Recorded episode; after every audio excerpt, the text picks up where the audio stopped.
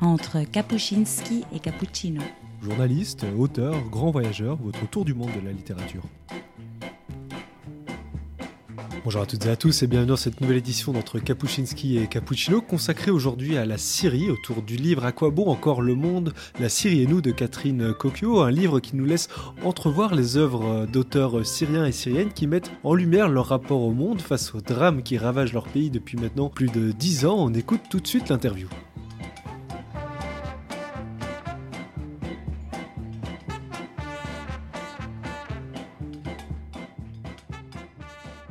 Bonjour et merci beaucoup d'avoir accepté notre invitation. Merci à vous. Alors Catherine Coqueux, vous êtes professeure de littérature euh, comparée à l'Université Paris Diderot. Vos travaux portent notamment sur l'écriture euh, de l'histoire, les témoignages littéraires et la violence politique. Vous avez euh, notamment publié, hein, pour ne citer que Le mal de vérité ou l'utopie de la mémoire chez Armand Collin en 2015. Plus récemment, vous êtes la co-directrice de Syrie, le pays brûlé, le livre noir des Assad 1970-2021 qui est paru cette année, ainsi que À quoi bon encore le monde, la Syrie et nous, euh, chez Actes Sud aussi cette année, dont il sera question aujourd'hui. Alors c'est un livre euh, consacré à différentes œuvres d'auteurs syriens et syriennes, des auteurs qui résistent, témoignent et qui mettent en lumière hein, leur rapport au monde face aux drames qui ravagent hein, leur pays depuis euh, plus de dix ans.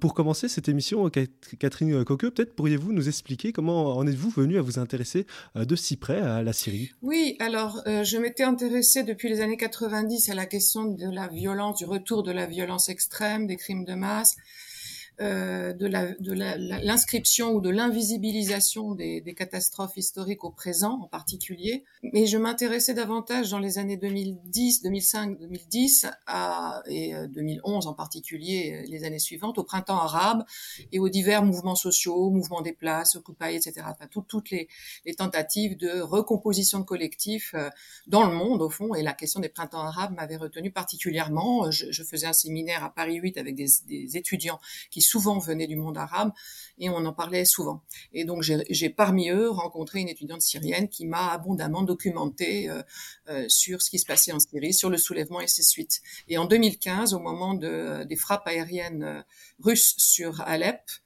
j'ai euh, éprouvé le besoin avec d'autres euh, chercheurs et activistes des droits de l'homme, on va dire, de créer un comité, un, un comité Syrie-Europe de vigilance, d'appel à la, à, la, à la réaction politique. Euh, pour euh, tenter d'aller contre le climat de, à la fois de saturation et de confusion extrême qui naissait de la médiatisation de ce conflit et de son et de, et de son impasse liée à l'apparition de Daesh, aux attentats terroristes et à la terreur qui avait éclipsé le, le, le, le récit sur la révolution initiale. Alors pour nous plonger un peu dans votre ouvrage, je vous propose d'écouter un premier euh, court extrait euh, issu euh, de votre livre.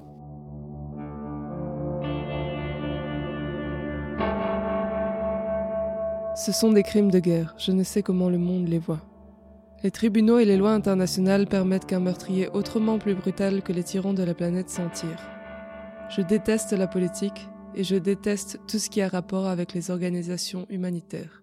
Je déteste toutes les lois officielles, je déteste tout, à droite, à gauche, au centre. Ce sont les histoires des habitants de ce lieu. Le lieu, la ruta. Le temps, le siège, la guerre, la mort.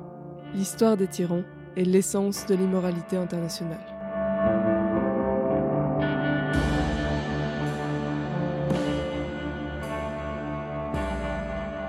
Alors ce premier extrait est un extrait en fait du journal euh, d'une assiégée de Samira Al-Khalil. C'est par ce témoignage hein, euh, d'une femme qui, là je vous cite, du bout du monde qu'est devenue la Syrie insurgée à l'est de Damas, envoie les simples nouvelles d'une histoire criminelle qui chaque jour écrase davantage un peuple. Alors est-ce que vous pouvez euh, nous parler d'elle? C'est non seulement une écrivaine, mais aussi, vous le dites, un symbole hein, d'une vie entière de résistance politique. Oui, alors on peut pas dire qu'elle soit une écrivaine puisqu'elle elle, elle, a écrit euh, ce journal. En fait, c'est ça qui l'a qui l'a transformée en auteur hein, à nos yeux et, de, et, et après sa mort puisqu'elle a disparu après son enlèvement par une brigade islamiste à Douma euh, en décembre 2013. Euh, elle n'a pas réapparu. Euh, elle a été enlevée en même temps que Razan Zaitouneh, qui était euh, une des, une, des grandes initiatrices des fameux comités locaux de la Révolution, qui s'était beaucoup beaucoup investie dans la défense des prisonniers auparavant auparavant et qui a pris une part décisive au soulèvement et qui s'était installé à Douma, donc en, la capitale de l'enclave insurgée de la de la Ruta orientale.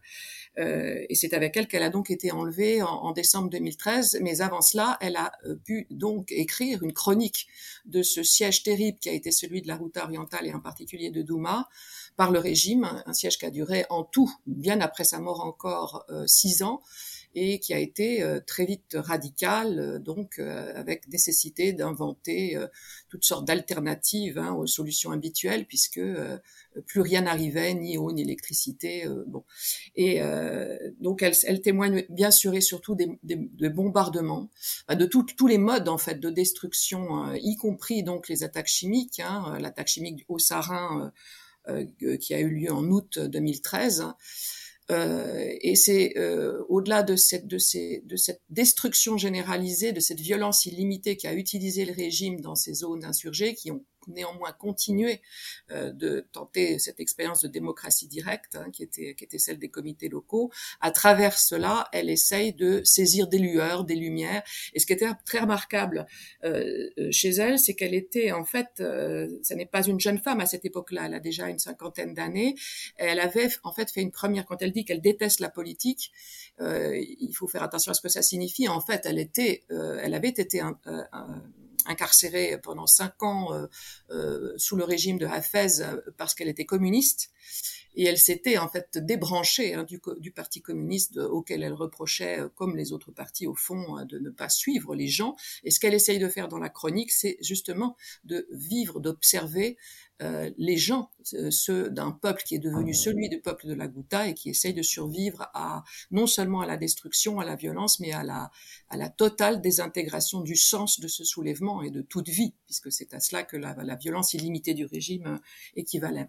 C'est à la fois un journal écrit euh, parfois en style télégraphique, c'est aussi une chronique Facebook tout, qui a été euh, pour partie sauvée et que euh, l'époux, le veuf de Samira Al-Khalil, Yassine Al-Saleh, a publié en arabe en 2016 et en français euh, l'année dernière euh, sous le titre chronique euh, Journal d'une assiégée. Un siège qui est une épreuve encore plus terrible. Hein. Elle le dit qu'elle a été déjà son incarcération sous Hafez al-Assad. Alors il y a évidemment aussi cette question de l'inaction de la communauté internationale face à la tragédie syrienne. C'est une question qui, revient à plusieurs reprises. Hein. Oui, c'est une, c'est comme elle le dit, l'essence de l'immoralité internationale qui la dégoûte, hein, qui la dégoûte violemment. Euh, dans un des mouvements de rage hein, qui affleure à, certains moments, alors que c'est une personne qui a au contraire frappé tout le monde par le soin, la, douceur qu'elle apportait autour, d'elle. Mais il y a cette colère terrible, hein, très violente, qui ressurgit régulièrement à l'égard de ce qu'elle appelle le monde. Euh, tout le, journal, c'est comme ça que je le présente, est une sorte de lettre au monde, d'appel au monde, malgré le discrédit de ce monde en tant qu'entité politique, en tant que communauté, communauté internationale. Donc, et c'est tout le paradoxe qu'il y a dans ces dans ces œuvres de Syriens, témoins, euh, et écrivains, artistes. Il y a vraiment une sorte de la question du monde. C'est pour ça que j'ai euh, utilisé ce titre. À quoi bon encore le monde? La question du monde est tout à fait euh, une hantise. Une, elle est entêtante parce que le monde, à la fois, c'est complètement évidemment discrédité politiquement en abandonnant littéralement un peuple. Euh, et à la fois, euh, le monde est une expérience syrienne absolument nouvelle, pas seulement par la diaspora, mais parce que le, parce que le, conflit syrien est devenu un conflit international. On dit maintenant d'ailleurs qu'il est le laboratoire, il a été le laboratoire de la guerre en Ukraine pour Poutine, ce qui est évidemment vrai à, à divers titres. En tout cas, il y a une expérience du monde euh, sur différents plans euh, qui euh, fait que cette notion, cette idée de monde, cette accroyance au monde, à la fois cette, euh, ce désir de monde et ce dégoût du monde, ce mal de monde, j'utilise cette formule à un moment, parcourt vraiment tous les textes. J'en ai fait une sorte de, fil rouge de, cet essai qui est consacré à moins d'une dizaine d'auteurs. Il y a de la vie dans la photo, nos vies, femmes et hommes, nous retrouvant de temps en temps dans nos foyers, mangeant, buvant, buvant de l'arac ou du vin, échangeant des informations, nous aidant et si possible chantant et dansant. Nous voulions avoir des vies ordinaires et cela s'est révélé impossible dans la Syrie d'Assad. Car la vie ordinaire entraîne une vie publique ordinaire, une vie normale pour tous. Il faut changer le régime d'exception permanente pour vivre de manière ordinaire. C'est de cela qu'il s'agissait dans la révolution syrienne et nous avons essayé de l'atteindre. Nous n'y sommes pas arrivés.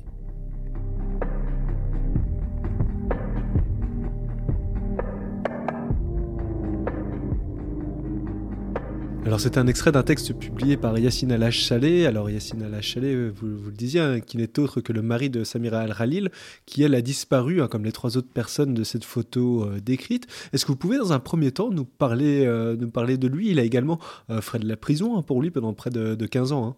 Oui, c'est ça.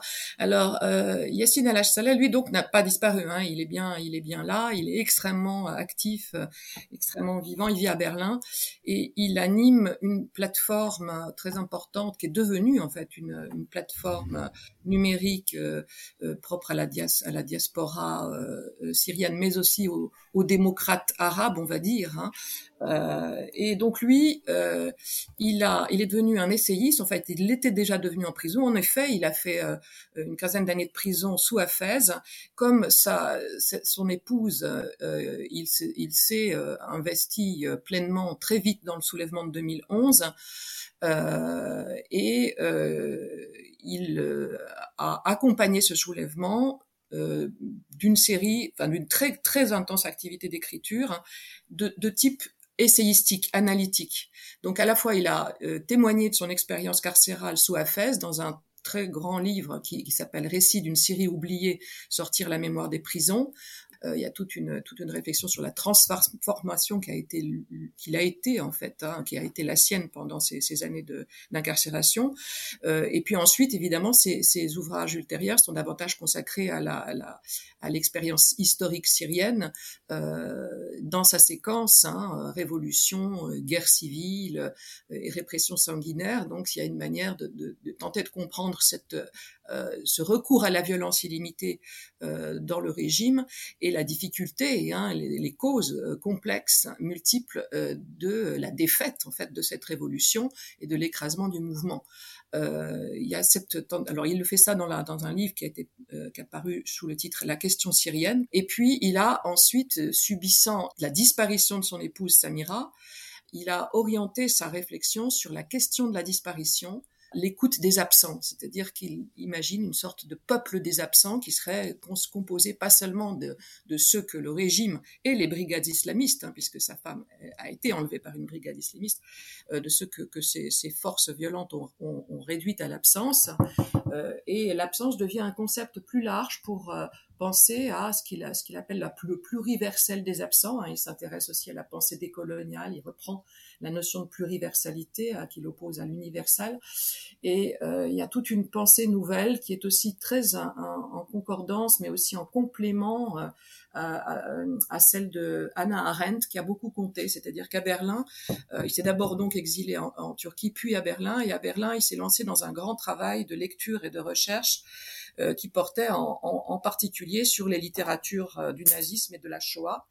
Ce qui fait qu'il est, très précieux comme essayiste, comme penseur. C'est quelqu'un qui vraiment tente de repenser le monde, mais à partir de tous ces acquis hein, interculturels, mais aussi bien sûr de l'expérience historique syrienne, qui est pour lui une expérience existentielle, qui a été, euh, qui aura été celle à la fois de la prison, euh, de, du soulèvement, de la révolution, de l'absence, de, de, de, la disparition de plusieurs de ses proches, pas seulement sa femme.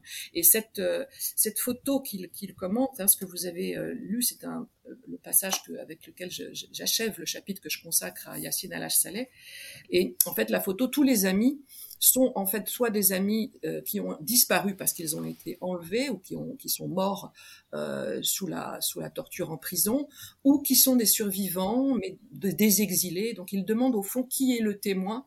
Euh, mais l'idée est, que en fait le témoin survit, ne survit qu'à moitié. Il ne peut donc aussi témoigner qu'à moitié. Et finalement, le témoin devient cette photo qui était celle d'un bonheur, d'un bonheur collectif, qui était celle d'un désir de bonheur collectif, d'un désir de tout simplement de vivre, comme il le dit, d'une vie ordinaire. Mais cette simplicité est totalement interdite, évidemment, à une, euh, ceux qui vivent dans une dictature, donc ce qui est pire qu'une dictature, hein, un véritable régime totalitaire à tendance génocidaire. Euh, et ce qui est, euh, ce qui est terrible hein, dans cette, cette photo d'ailleurs qui, est de 2005 qu'il a euh, publié avec cette réflexion sur le témoignage, c'est qu'il l'a publié la veille de, de l'éclatement de la guerre en Ukraine. Alors vous mentionniez aussi cette révolution de 2011 hein, qui a suscité un immense espoir, puis a échoué, dont on parle presque, presque plus hein, finalement ici en Occident. Peut-être qu'est-ce qu'il reste finalement de cette révolution lorsque vous lisez les auteurs syriens? Alors ce qui reste, c'est d'abord un, un, un, très passionné, fervent euh, désir de garder la trace, justement, pas seulement des crimes du régime, mais du soulèvement initial, des valeurs qu'il portait, les deux grandes valeurs principales étant liberté et dignité.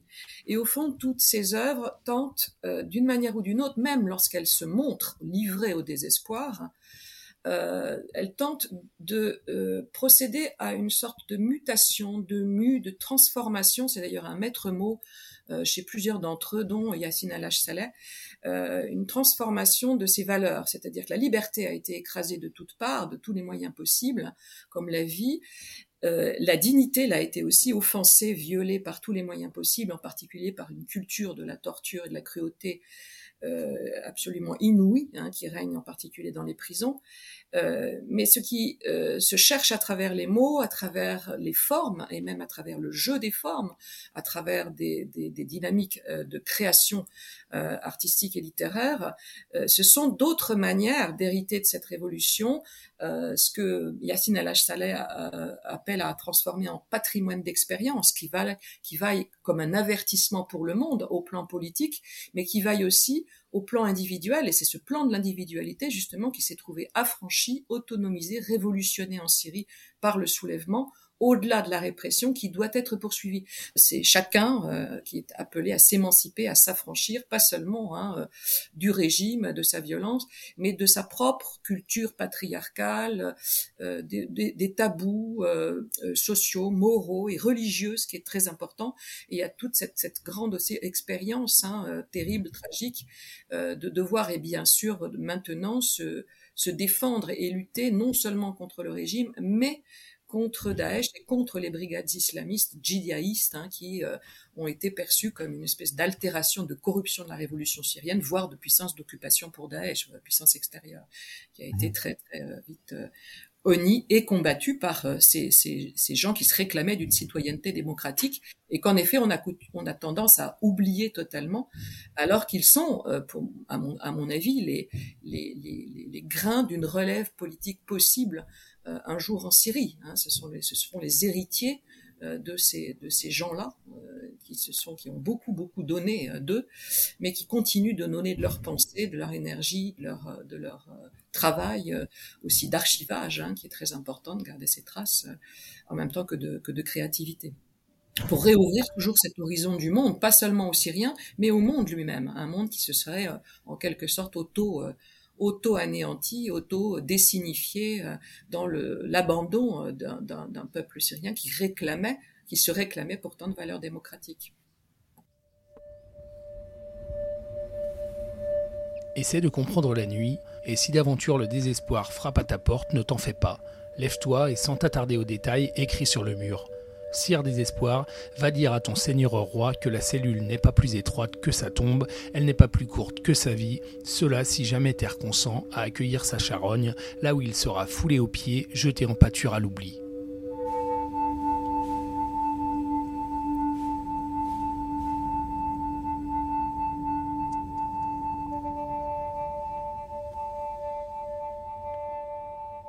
C'était un autre court extrait euh, de votre livre. Là pour le coup c'est un poème euh, carcéral que vous reprenez euh, dans, votre ouvrage. Alors au début de ce chapitre vous citez d'ailleurs l'auteur syrien Rachet Issa qui dit qu'il est évident qu'après 2011 la prison fera partie de toute œuvre littéraire ou artistique inspirée du réel syrien. C'est aussi une thématique très présente. Hein. Oui, alors ce, poème, il, il est signé Faraj Bayrakdar. Euh, je l'évoque dans un chapitre du livre qui est consacré entièrement à la littérature carcérale. Et cette littérature carcérale, en tant que littérature, elle s'est euh, développée surtout à propos des expériences qui ont été euh, vécues sous Hafez euh, dans les années 80, 90. Euh, et, et jusqu'à jusqu'au début des années 2000. Euh, Faraj Baragdar, c'est un poète. Il a ceci de particulier, c'est un grand poète euh, qui a euh, écrit beaucoup en prison.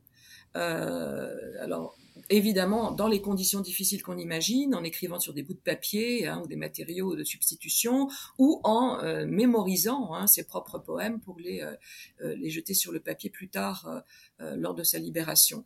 il a aussi ce site particulier que il a prononcé lors d'un de, ses procès. Hein, euh, en 1993, alors qu'il a été recondamné à 15 ans de prison, hein, 17 octobre 93, il a prononcé un, un extraordinaire plaidoyer euh, qui, euh, dont le texte a fuité à l'étranger et a donné lieu, donc il a circulé en France, il a donné lieu en France hein, et, en Europe, au-delà de, de, des, des intellectuels français qui se sont euh, mobilisés, ils ont, ça a donné lieu à un comité hein, pour sa défense, pour sa libération. Là, donc il n'a pas été libéré pour autant. Hein, il a euh, purgé une, très longue peine de prison, mais il a ceci d'extraordinaire qu'il perçoit son expérience là aussi, comme Yassine El Saleh, mais très différemment en tant que poète. Il a perçu son, expérience de la prison comme à la fois le pire du pire, c'est-à-dire l'endroit où, la figure humaine se décompose littéralement sous le signe des lueurs de,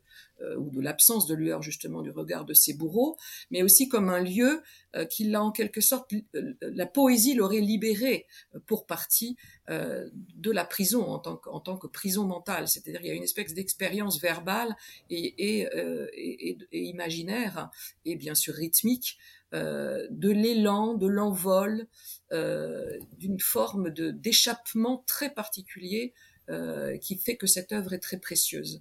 Et je compare cette œuvre à l'œuvre d'une jeune euh, femme qui, elle, a vécu la prison sous Bachar, euh, qui s'appelle Aza Abou Rebier, euh, et qui a fait une œuvre plastique, visuelle, elle aussi attirée, aimantée par l'expérience d'un envol, d'une sorte de dissolution, à la fois le siphonnage du réel, comme elle le dit dans, dans, un, des, dans un récit où elle évoque une expérience de dépersonnalisation, euh, après sa libération et après son exil, elle vit à Beyrouth, euh, mais aussi une sorte de d'expérience de, la de la d'une légèreté euh, euh, nouvelle ou, euh, ou en tout cas invoquée par les œuvres, qui fait par exemple une des, un, des, un des motifs qu'elle suit dans ces, ces, toutes dernières gravures et ces derniers dessins ou aquarelles, c'est le motif d'un papillon, un étrange papillon, chrysalide devenu papillon, qui se mêle au corps humain.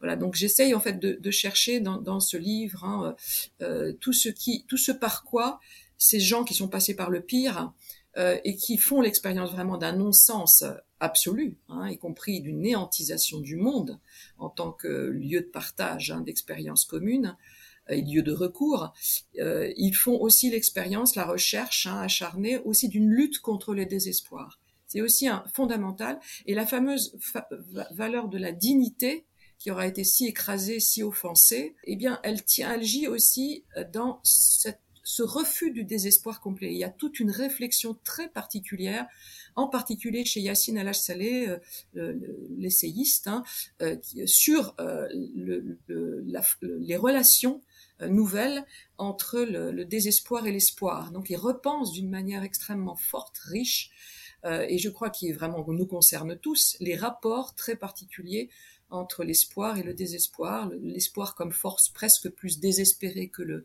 que le, que le, que le désespoir lui-même. Enfin, il, il, dit que c'est une sorte de processus qui relie l'espoir et le désespoir et que l'un n'est absolument pas le contraire de l'autre, mais qu'ils se nourrissent l'un l'autre. Et c'est évidemment ce dont tout simplement les, Syriens ont fait l'expérience.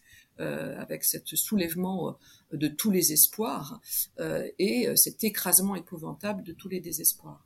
Et peut-être pour revenir sur, cette prison euh, tristement célèbre de Palmyre, hein, que Yassine Alash-Chalet euh, bah, décrit comme une usine d'éternité, de honte indélébile euh, de la Syrie, qu'il espérait ne voir jamais disparaître, mais c'est aussi une prison qui d'ailleurs fait les filiations hein, des horreurs du régime de Hafez al-Assad et de Bachar le fils, hein, mais qui a été détruite par Daesh en, 2000, en 2015 avec tous ces registres et qui empêche du coup toute documentation. C'est ça. Oui, ça fait partie des destructions évidemment, qui ne sont pas seulement celles, du régime. c'est très, c'est très déchirant de voir en fait Yacine El-Assaleh à l'issue de son expérience carcérale en témoigner, chercher la puissance cathartique de cette, de cette, de cette expérience et invoquer la nécessité de faire de, de, Palmyre un lieu de mémoire, un monument qui serait un lieu de réflexion, de sur toutes nos défaites, dit-il, et tous nos torts, toutes nos erreurs. Et il parle d'un nous, c'est-à-dire il parle d'un nous syrien encore à ce moment-là. Euh, et euh, évidemment, euh, même ce lieu de mémoire a été réduit à néant. et c'est autrement aujourd'hui que s'imagine et que se fabrique, que se pratique la mémoire hein, de cette expérience syrienne qui est aussi la mémoire, l'expérience d'une dispersion dans le monde. Et donc d'un monde à, revivre, à revivre et à repenser autrement. Et une euh, dernière question, si vous le voulez bien, euh, Catherine euh, Cocu. Alors, vous achevez votre livre aussi par, en citant deux grands écrivains consacrés dont on n'a pas encore parlé. Je ne sais pas si vous voulez évoquer ces, ces personnes. oui, alors dans, dans la dernière partie, hein, le corps et le rien, j'évoque, outre les témoignages carcéraux qui font l'expérience de l'abjection, de la liquidation, euh, j'évoque deux grands écrivains, l'une une femme, l'autre un homme, l'une exilée en France, Samar Yazbek, euh, et l'autre euh, Khaled Khalifa qui lui a choisi de rester en Syrie euh, et de publier euh, ailleurs hein, euh, que dans son pays. la plupart des gens, la plupart du, temps, ces auteurs publient au Liban. mais ces deux auteurs sont largement traduits dans d'autres langues. Hein, ce sont des auteurs consacrés qu'il était déjà au moment du soulèvement. et ils font différemment, eux aussi, l'expérience hein, de cette de cette nihilisation. Euh, Samarias Beck, par un mélange de témoignages euh, littéraire euh, et de recueil de témoignages de, de, femmes syriennes qui elles ne sont pas des écrivains, euh, des écrivaines. Et Khaled Khalifa, lui, a construit. Hein, c'est un quelqu'un qui écrit des fictions, qui ne témoigne pas, mais dont la puissance de témoignage au fond vaut dans le transfert imaginaire. Hein. et donc il y a ce roman très particulier, très ironique, hein, un peu effrayant, mais aussi drôle, hein, parce que c'est de l'humour noir qui s'y essaye, qui s'appelle La mort est une corvée, hein, et qui euh, raconte de manière au fond allégorique euh, la décomposition des, euh, idéaux de la révolution, mais aussi l'empêchement de, de, ritualiser le deuil lorsqu'une nation est euh, écrasé par euh, par euh, par des montagnes de morts. Voilà, donc c'est c'est par cet auteur-là que que j'achève le livre, tout en citant d'autres d'autres textes poétiques en particulier ultra contemporains, dont un poème de de Jolan Haji, qui est, qui est à mon avis un des grands poètes aussi de la de l'exil, de la diaspora syrienne. Il est lui aussi en France. Hein, je le cite à la toute fin en, guise en quelque sorte de conclusion. Bien, Catherine Coquio, euh, merci beaucoup d'avoir été avec nous euh, aujourd'hui. Merci à vous beaucoup. Alors euh, pour les plus curieux, vous pourrez retrouver euh, Catherine Coquio lors de prochaines euh, rencontres, hein, notamment à l'Institut du monde arabe lors de deux rendez-vous, le 19 novembre prochain à partir de 15h au sujet de la jeune artiste Aza Abou Rebieh, ainsi que le 26 janvier 2023 à 19h et justement hein, sur votre livre À quoi bon encore le monde qui est paru, je le rappelle, cette année aux éditions Actes Sud. Vous pourrez retrouver toutes ces informations sur la page du podcast radio.be ou radio.fr. Encore merci.